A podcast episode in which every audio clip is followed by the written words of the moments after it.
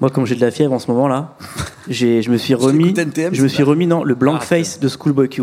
Ah, dont on a très peu parlé dans nos une fans, excellente alors qu'il est très bon. Et en fait, je trouve que c'est, c'est un bon parallèle Parce que avec fun n'existait pas aussi au moment où il est sorti ce disque-là. Si, Si, si, mais je pense Non, que non, Blackface, il est sorti l'année dernière. c'est, Ah, je pensais au pré- à Oxymoron. c'est ces fois où euh, les albums sortent entre deux enregistrements, donc on peut pas les faire dans nos fans. tu vois. C'est moi, c'est pour ça en Voilà, fait. Alors c'est un super disque. Donc du coup voilà. Euh, en fait c'est l'autre penchant de LA, parce que Snoop Dogg c'est le côté très ensoleillé de LA. Là c'est un peu le LA à la James Ellroy avec les genre les flics corrompus Sale. et c'est très sale. Et moi ça me fait un peu l'effet de Alice au pays des ce truc là où t'as euh, Kanye West qui est le chapelier fou, tu vois, et E40 parce que là il, il est- il est dessus, Mm. qui est le Cheshire Cat mais qui vend de la drogue avec euh, School Avec un grand sourire. C'est vrai qu'on peut jamais parler des disques qui sortent l'été en fait, puisque l'été Bah ouais. on ne travaille pas. Ouais c'est ça.